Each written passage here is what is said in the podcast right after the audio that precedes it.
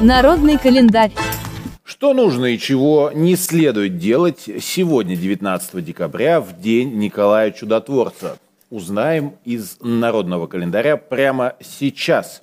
Действительно, сегодня большой церковный праздник, почитается память Николая Чудотворца. В народе этот день также называют Никола Зимний. А, кстати, в католической Европе уже э, вручены давным-давно подарки, и там, собственно, Николай Чудотворец – это основной является основной фигурой, вокруг которой, собственно, строятся все эти торжества рождественские и самые большие интересные, значимые э, подарки уже были вручены. Но у нас все немножко по-другому.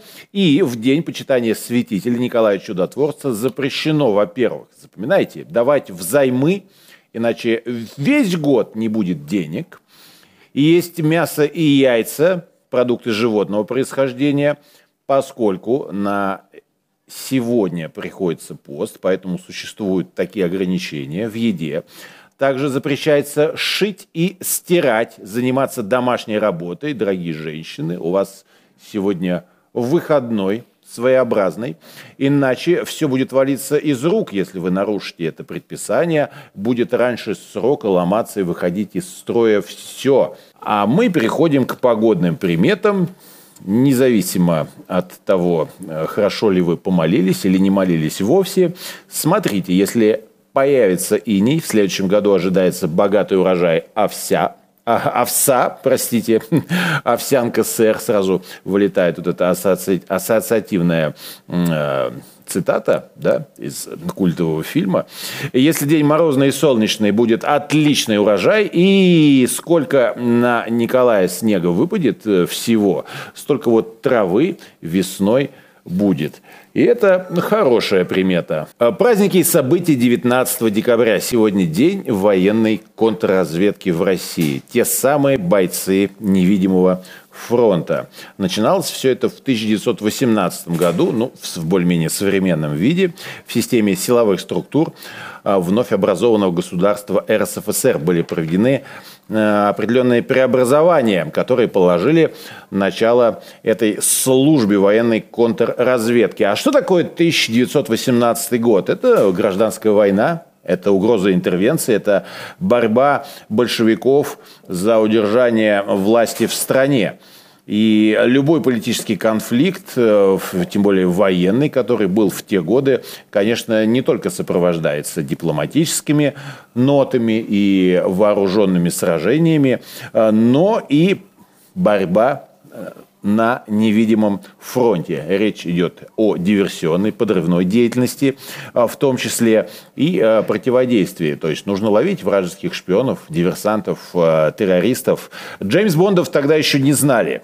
В те годы были разрозненные чрезвычайные комиссии по борьбе с контрреволюцией и были органы военного контроля.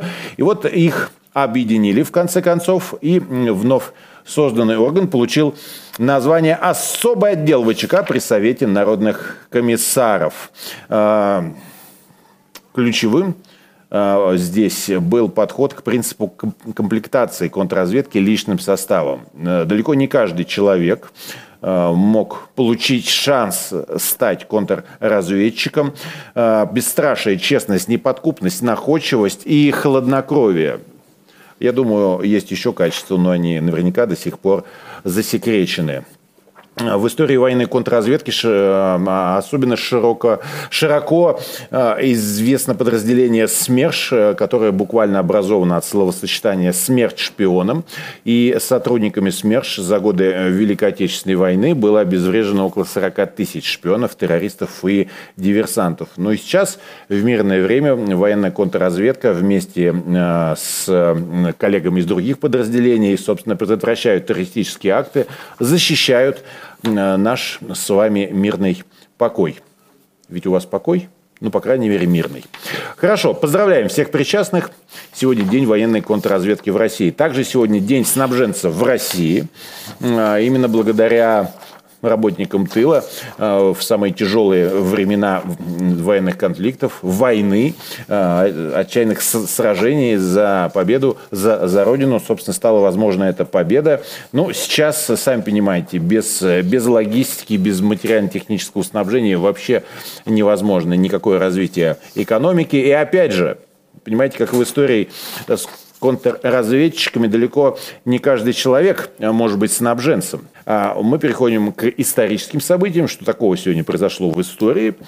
Э, ну что, был запатентован линолеум – англичанин э, Фредерик Уолтон, собственно, все это придумал в 1763 году. Знаете, тогда линолеум это была крутая штука, потому что, ну что такое линолеум, во-первых? Лен – это полотно, олеум – это, собственно, масло. Значит, брали лен, на ткань наносилась горячая масса из смеси, там была смола, живица, коричневый испанский краситель, пчелиный воск и льняное масло. То есть все было эко, все было природное, натурель сплошной. Конечно, это было достаточно дорого, потом туда добавляли уже молотую пробку.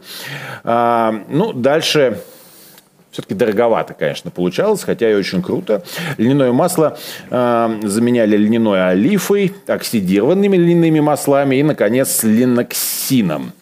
Ну и с тех пор, а это э, вообще-то был 1863 год, и уже Фредерик Уолтон а, в виде максимально близком к современному линолеуму получил, наконец, патент на эту улучшенную технологию, и с тех пор, с тех пор, знаете, как линолеум считается, конечно, признаком такого небогатого варианта обустройства жилища. А вы? Вы чем предпочитаете э, устилать пол в своем доме? Пишите нам, пожалуйста, тем более, что а, пока вы пишете, мы вспоминаем 49 лет назад а, была завершена шестая и последняя американская экспедиция на Луну. На Землю вернулся экипаж корабля «Аполлон-17».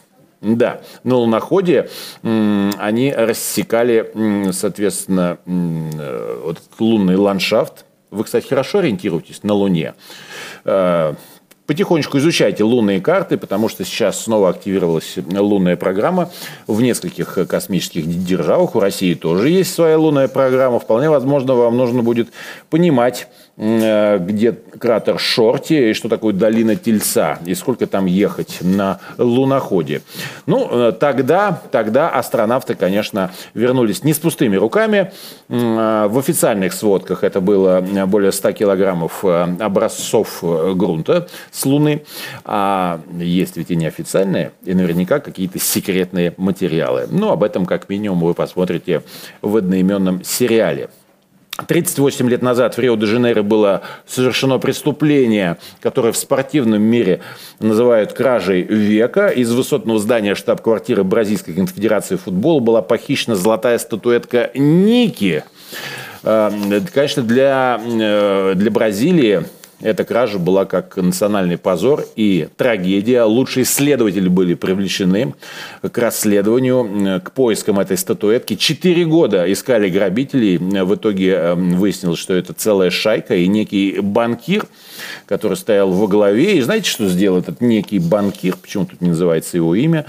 Э, статуэтку Ники «Золотая богиня», почти 2 килограмма. Он ее просто переплавил в несколько слитков золота.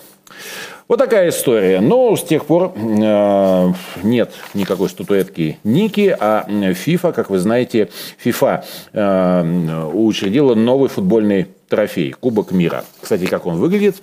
Если вы футбольный фанат, вы, конечно, знаете. А если вы просто человек, ну, дождитесь очередного чемпионата мира. Э, это незабываемое зрелище абсолютно для всех людей. Там вы увидите, как выглядит Кубок мира. А кто из великих родился в этот день? Э, Леонид Ильич Брежнев, Эдит Пиаф, да, они вот, значит, по гороскопу, это один человек, считайте. Галина Волчек, э, Арвидас Сабонис, э, великий советский и литовский баскетболист, и Владимир Крестовский, Ума Турман. Поздравьте своих кумиров, а мы Поздравляем именинников. Сегодня это Николай, сегодня это Максим. С именинами вас, дорогие вы наши. Это был народный календарь на 19 декабря. Скоро Новый год уже, можно потихонечку поздравлять с наступающими. Пока.